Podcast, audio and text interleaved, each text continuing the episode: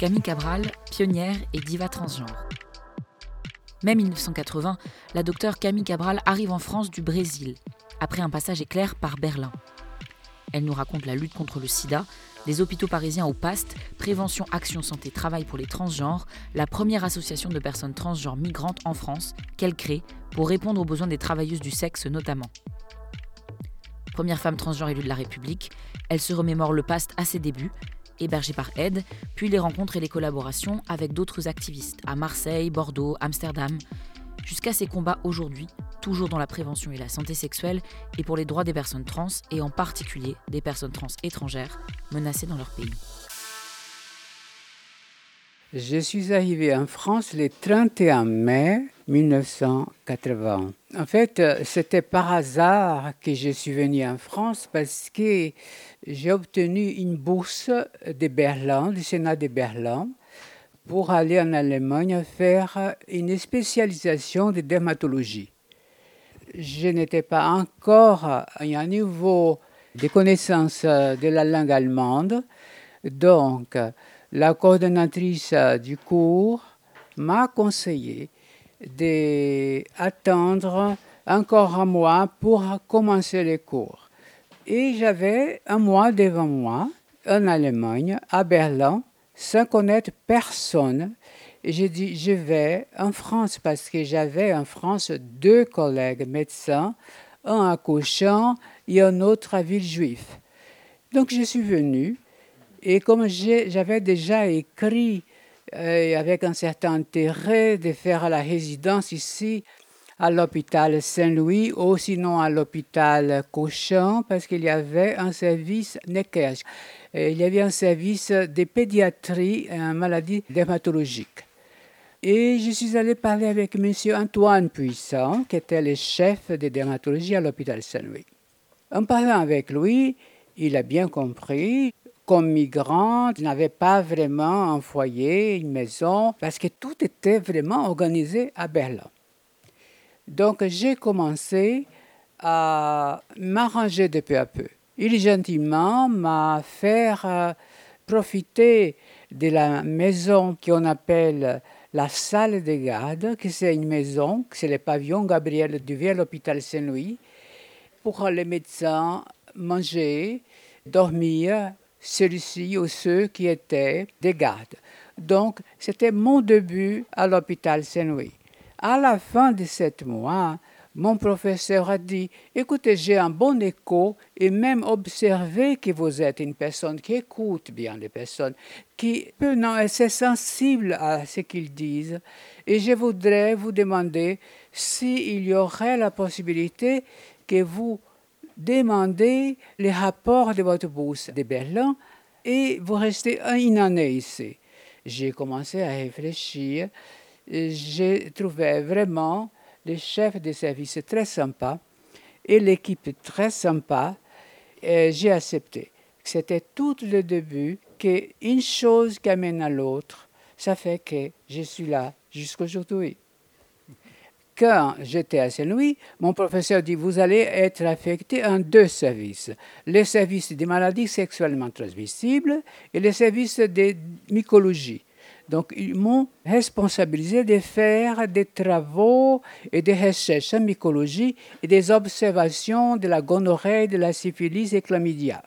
Mais dans les grandes réunions de dermatologie, il y avait déjà quelque chose qui laissait tout le monde un peu surpris qui c'était le syndrome de Carposi, l'épineumocytose acarini, la toxoplasmose, le cytomégalovirus tout cela dans une population qui n'était pas censée d'en avoir, excepté celui-ci, en des zones qui sont endémiques et des autres qui étaient sous l'immunodépression, c'est-à-dire les chimiothérapies pour les cancers, etc. Mais là, non, étaient des jeunes personnes qui avaient toutes ces maladies-là, qui n'étaient pas censées d'avoir ces pathologies. C'était le sida.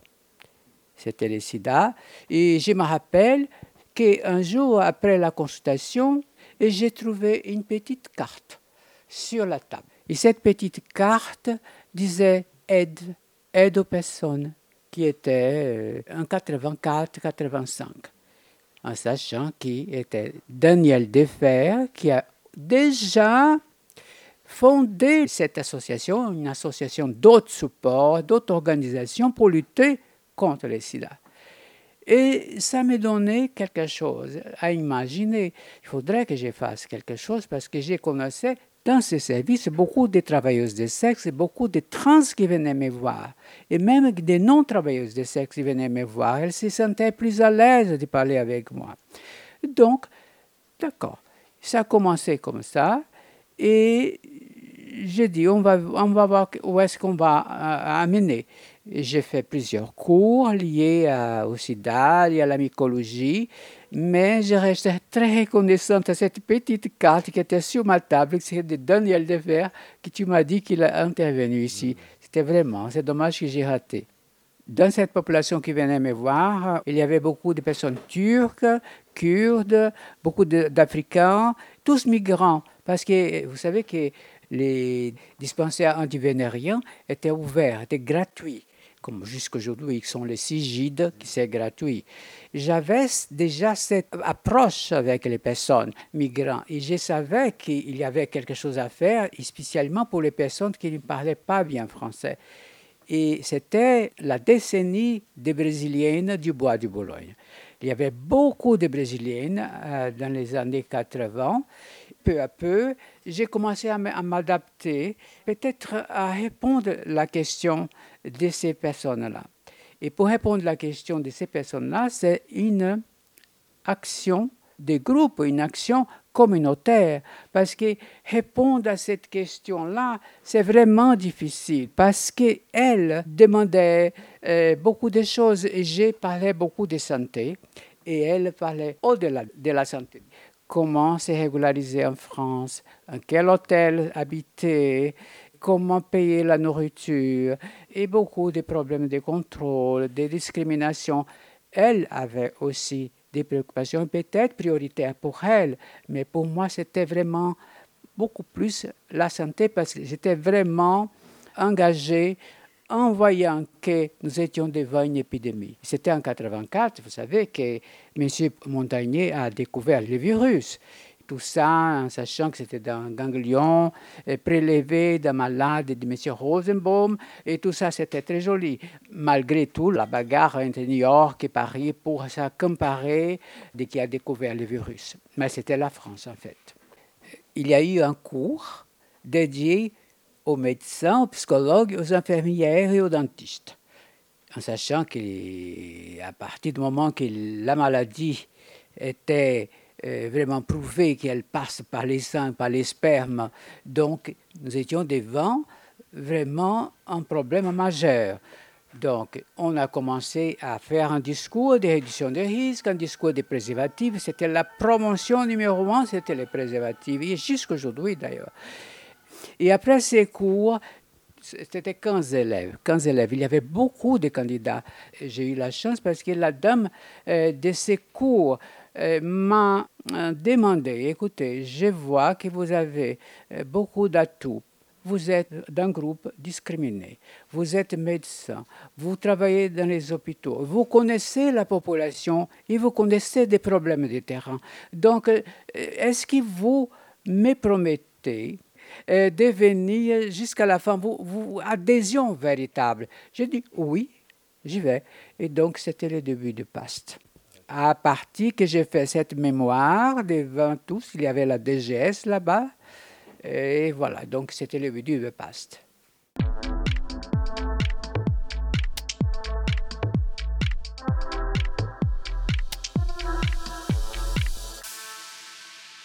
C'était quelque chose de pratique parce qu'on allait au bois de Boulogne, on a commencé à aller avec les camions. C'était tout un roman, euh, je résume. nous avions un camion et nous faisions des cafés et nous avions beaucoup du mal à, à faire les ponts vraiment avec les filles parce que les filles n'y croyaient pas beaucoup vraiment qu'il y avait des sérieux qui partait de deux trains. C'était euh, une collègue à moi qui s'appelle Sonia Castellet, argentine, et moi-même qui ont commencé les pastes au bois de Boulogne, c'est-à-dire que comme on commençait l'action. La conception, c'était à moi à l'hôpital Salpêtrière. Mais l'action vraiment subventionné pour euh, acheter un camion et pour acheter des préservatifs et pour donner toutes ces documentations spécifiques. C'était vraiment moi et Sonia, on a commencé. Et les filles, elles nous recevaient avec une certaine méfiance, mais ça suffit, deux, trois mois, elles ont vu que nous n'étions pas dangereuses. C'était pas facile parce que c'était la seule association qui parlait des travailleuses de sexe. D'ailleurs, c'est un mot qui, grâce à moi, que j'ai lancé travailleurs de sexe ici en France. J'ai lancé aussi transgenre avec Marcella Di en Italie. Et ça, c'est quelque chose pour faciliter la communication. Et on disait, voilà, donc euh, euh, il faudrait que vous vous alertez que cette population, elle fait sexe avec euh, les messieurs de cette société, soit les fils, soit les maris, soit les neveux, mais ces hommes-là vont coucher avec des filles au bois de Bologne. Et vous hésitez de subventionner parce que la dame disait, je ne peux pas dire son nom, elle disait, mais l'administration n'est pas préparée pour euh, euh, subventionner des associations de transsexuels, des travestis, on appelle les travestis quelquefois. Donc je dis non, mais j'ai dit que c'est un problème de santé publique, parce que euh, la sexualité, il ne faut pas cloisonner, parce que la sexualité, c'est un réseau. Ça suffit une personne contaminée pour diffuser la maladie parce que c'est quelque chose comme une avalanche, une petite boule de neige qui va arriver à faire quelque chose, un dégât énorme dans la santé publique. Il y avait beaucoup de conflits en toutes les associations et continue toujours. Mais maintenant, c'est plus, euh, disons, civilisé. Mais avant, c'était vraiment quelque chose un peu vraiment dur. Il faudrait être forte pour euh, euh, maintenir les terrains, être respecté. Non seulement la population elle-même, elle est très difficile, parce qu'ils sont beaucoup de personnes, pas des langues différentes, religions différentes, pays différents. Donc c'est très difficile à gérer cette population. Nous avons fait le maximum pour euh, s'adapter à cette situation des dangers publics. Et les dangers publics, c'était précisément notre réponse. Par rapport à l'existence, nous avons commencé à travailler avec euh, Natacha Tourisson et il y a une personne qui était très importante au début, c'était une des premières que j'ai vues, qui a organisé parallèlement, c'était Armand Rotinsk.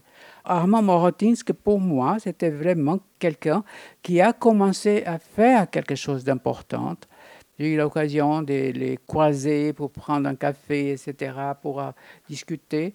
Mais cette personne-là, il y avait même un journal, parce qu'à ce temps-là, c'était pas que ça soit interdit, nos actions, mais elles étaient un peu, disons, semi-clandestines. Armand faisait euh, un petit journal pour les trans, mais il avait une certaine Et je comprends parce qu'il y avait des lois, et des contrôles, toujours cette peur-là de dire quelque chose contre les mœurs. Et la première réunion au niveau européen, que ça se passait à Amsterdam, j'ai payé avec mon agent. Il n'y avait pas, mais il avait, on pas de subvention pour aller à réunion. J'ai payé. Et nous sommes allés à Amsterdam et j'ai trouvé Armand là-bas aussi. Mais je le connaissais déjà par rapport à ce journal qu'il éditait, à mon avis, à chaque trois mois ou à chaque six mois, à la mesure qu'il pouvait. Donc, j'ai vu qu'il y avait des autres personnes qui commençaient à s'organiser. J'ai parlé beaucoup avec Armand et Armand faisait au début de la coordination générale des instances. Armand Rotinsky, Natacha Tourisson, et après sont venus les autres. Pascal Auby est venu après. Beaucoup d'autres, peut-être j'oublie euh, des personnes très importantes, dont Rocher aussi. Mais c'était deux ans, une année après. Armand, c'était vraiment le début. Hein. Je suis allé à plusieurs euh, marches. Et après, je vous dirai pourquoi je ne vais plus. Mais les filles sont libres de venir, mais moi précisément. La qui est restée, à mon mémoire, c'est une, que nous sommes allés jusqu'à les statues de Jeanne d'Arc. Il y avait une personne qui, je vais parler son nom, mais j'espère qu'elle va se fâcher. Il y avait Hélène Zera. Et nous avons, nous avons fait une photo des cartes d'identité, une photo des cartes vitales, tout ça. Et après, nous commençons à brûler devant Jeanne d'Arc. Et il y avait la police. Et il y avait des discours. Et qui voulait parler l'imprimier. Et qui voulait parler. C'était vraiment quelque chose. Mais bon, pour raconter, pour vivre, c'était quelque chose de très grave et très, très stressant. Ne faut pas oublier aussi les manques de respect, les manques de reconnaissance avec certaines personnes que je ne vais pas mentionner les noms parce qu'ici n'est pas un règlement des comptes. Mais quand vous êtes de dire cette personne-là a juré de tuer une autre, cette personne qu'elle meurt du sida avec ma personne, donc je suis désolé. Donc je trouve que quand même, autant que personne, si on ne me demande pas des excuses, je n'irai jamais plus à une marche de fierté. Parce que ce que j'ai fait dans ces pays, pour la santé publique, d'écouter ça et de voir pas mal d'associations, dont Octobre, spécialement parce qu'elle est très proche à ces personnes-là, et elles aussi, ils savent ça, ils n'ont rien dit.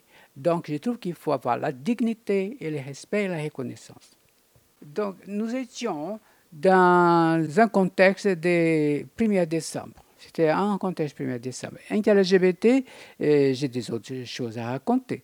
Mais j'ai fait, mais j'ai revenu. LGBT, c'est une autre chose. Euh, c'est toujours conflictuel, les choses. Hein. LGBT, je suis garde à vue. Grâce à, ma grande amie là-bas, elle m'a apporté un sandwich que j'étais en garde à vue, que c'était Fanny. Oui, elle et sa compagne. Elles m'ont apporté un sandwich, j'étais en garde à vue. Pourquoi? Parce que le président de inter-LGBT, il a cassé les drapeaux sur ma tête parce qu'il était enragé avec nous, moi et une autre personne transsexuelle. Donc, mais tout ça, ça peut arriver. Mais je crois que faire ça avec les leaders des associations, non, il ne faut pas faire ça. Moi, j'étais une des premières trans à aller dans la rue. Et je vois que la population gay et trans n'était pas si proche. Elle faisait le même euh, parti LGBT, mais elles avaient euh, un mode de vie complètement différent. Donc, de peu à peu, avec euh, les mouvements, les centres LGBT, avec des autres réseaux, ça améliorait beaucoup la compréhension entre les trans et les gays. Et je crois que les lesbiennes sont plus calmes, elles sont plus euh, à part, c'est-à-dire calmes, dans un mode, dans un mode, euh, au moins avec nous, elles sont calmes. Donc, au moins avec nous, elles sont calmes, oui. Euh, je crois que donner la parole à quelqu'un qui est représentante d'une association comme PAST dans les années 90 ou à la fin des 90, 2000, quelque chose, c'était presque une obligation de reconnaissance et n'est pas donner la parole. C'était comme une censure de dire non, il faudrait peut-être faire un discours pareil, calqué à ce que nous devions, qui vous parlez. Nous nous proposons que vous parlez peut-être ça, mais je ne suis pas en train de dire rien contre les, les mots d'ordre de cette marche. Je voudrais seulement adapter les mots d'ordre à notre population. Et on ne disait pas on ne laissait pas dans les petites querelles que je trouve que c'était semi-grave. Pas grave, mais c'était semi-grave. Au point, des mois, jusqu'aujourd'hui, attendre, disons, qu'on me demande des excuses, j'attends qu'on me demande des excuses. Parce que j'étais offensé, j'étais vraiment accusé de quelque chose de grave et personne n'a dit rien. Personne.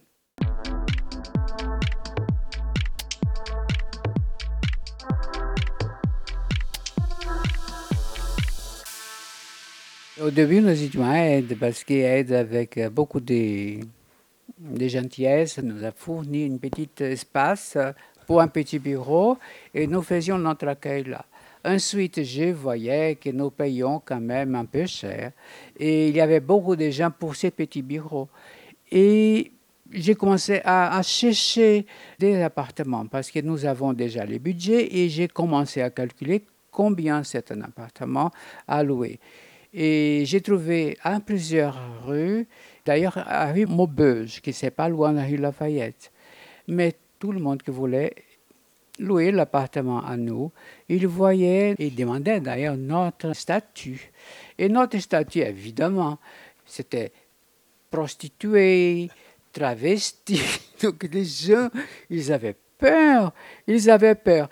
Un jour, j'étais affolé, j'ai dit, mais je suis allé parler avec quelqu'un d'Actop, Marc Nectar. C'était le troisième ou quatrième président, avant Vittoria Patoya. Donc, j'ai dit, Marc, je n'arrive pas à louer parce que les gens voient le travesti, voient prostituée. Donc, on va faire une réunion. On fait une réunion de bureau qu'il faisait partie d'ailleurs, Marc, de notre bureau, de notre conseil d'administration. Donc, à la place des prostituées, on a mis travailleuse de sexe. C'était quelque chose que personne ne savait. Personne ne savait. Étrangers aussi, personne ne savait. Donc, les messieurs, quand même, à l'heure qu'il lisait, il a dit Mais qu'est-ce que c'est transgenre? Je dis Transgenre, monsieur, c'est des personnes très, très, très précaires et que nous devons aider. Bon, sans plus. Donc, ça passé. Ça passé. Voilà. Mais c'était vraiment dur. C'était vraiment dur.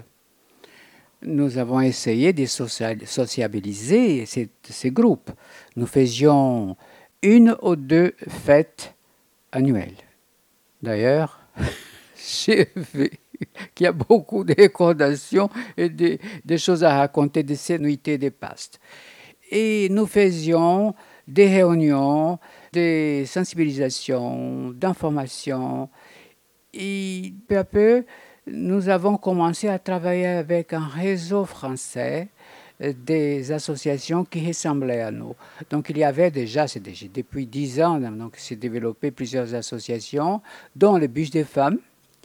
Il y avait Kabylia, il y avait Autre Regard à Marseille, il y avait à Bordeaux, il y avait à Strasbourg. Il y avait aussi les pôles d'aide qui voyaient aussi des prostituées. Donc nous avons fait un collectif. Et nous avons appelé ce collectif Olympio parce que c'était une personne qui s'appelle Olympio, qui était un peu trans, aujourd'hui on peut dire queer, qui était comme ça et qui est mort du VIH.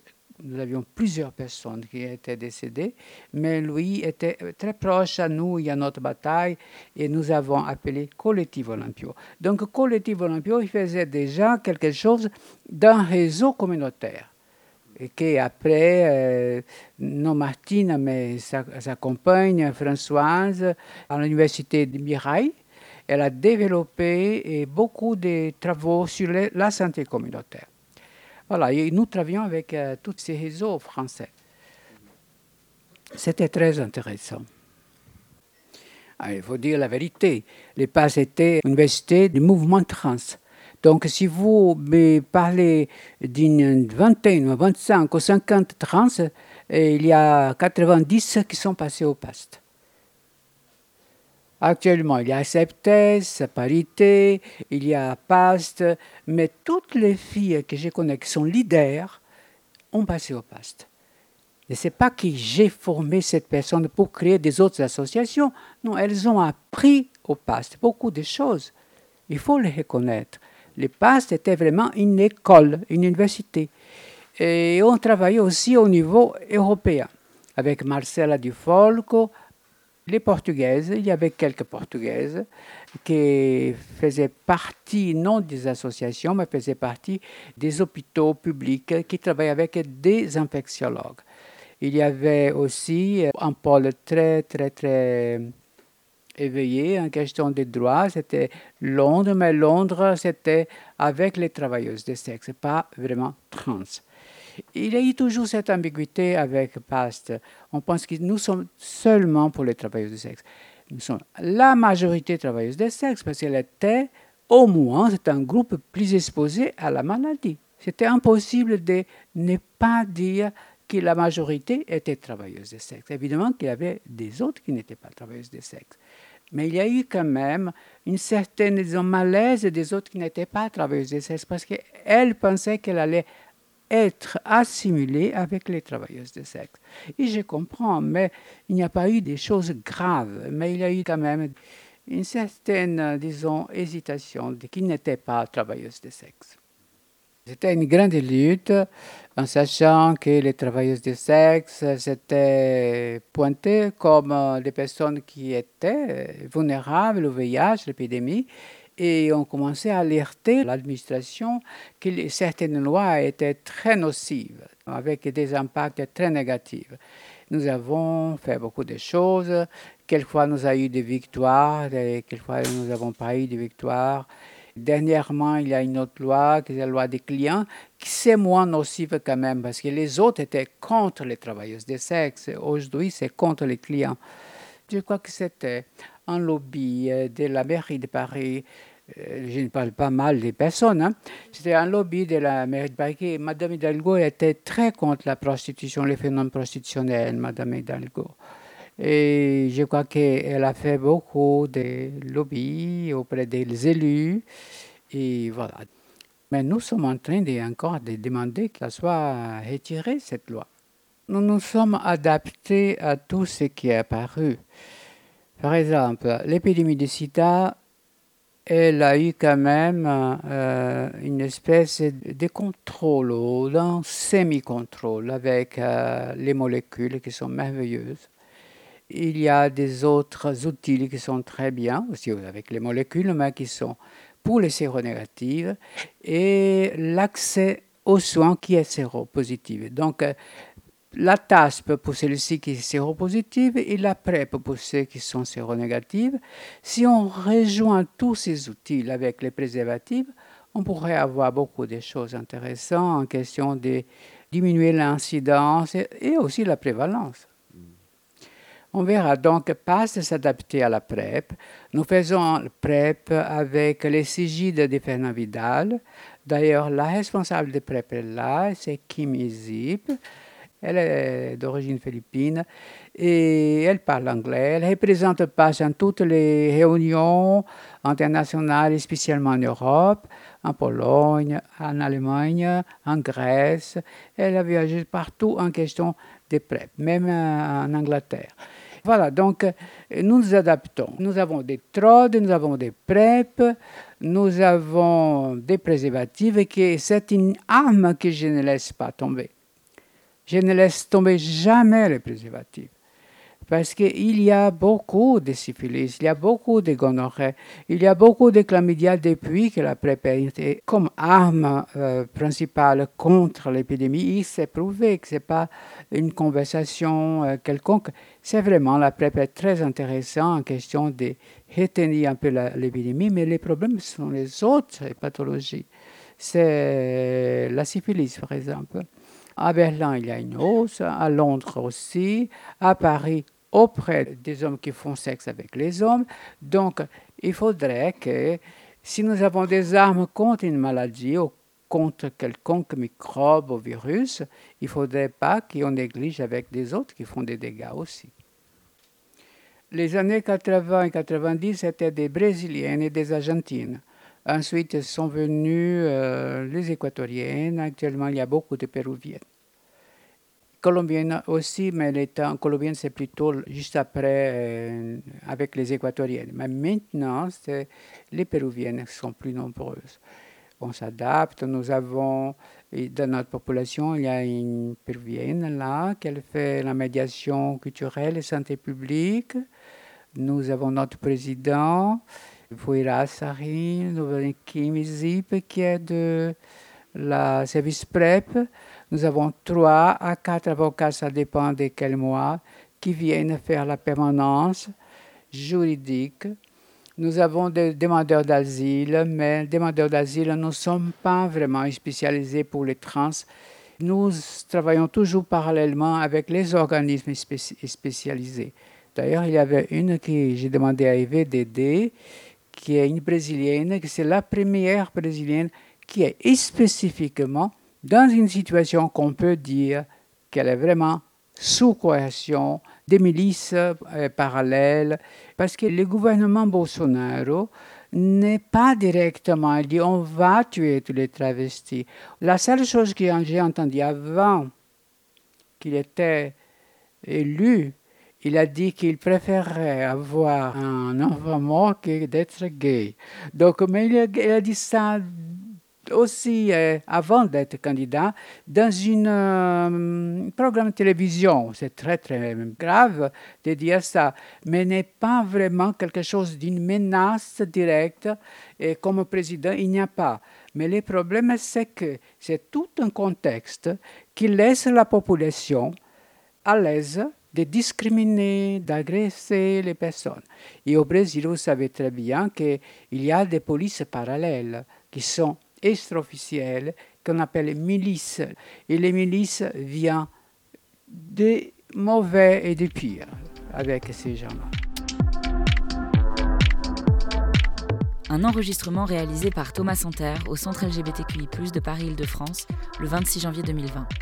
Animation et programmation, Sam Boursier, Hervé Latapi, Renaud Chantraine. Cet épisode a été réalisé par Marin Lefebvre.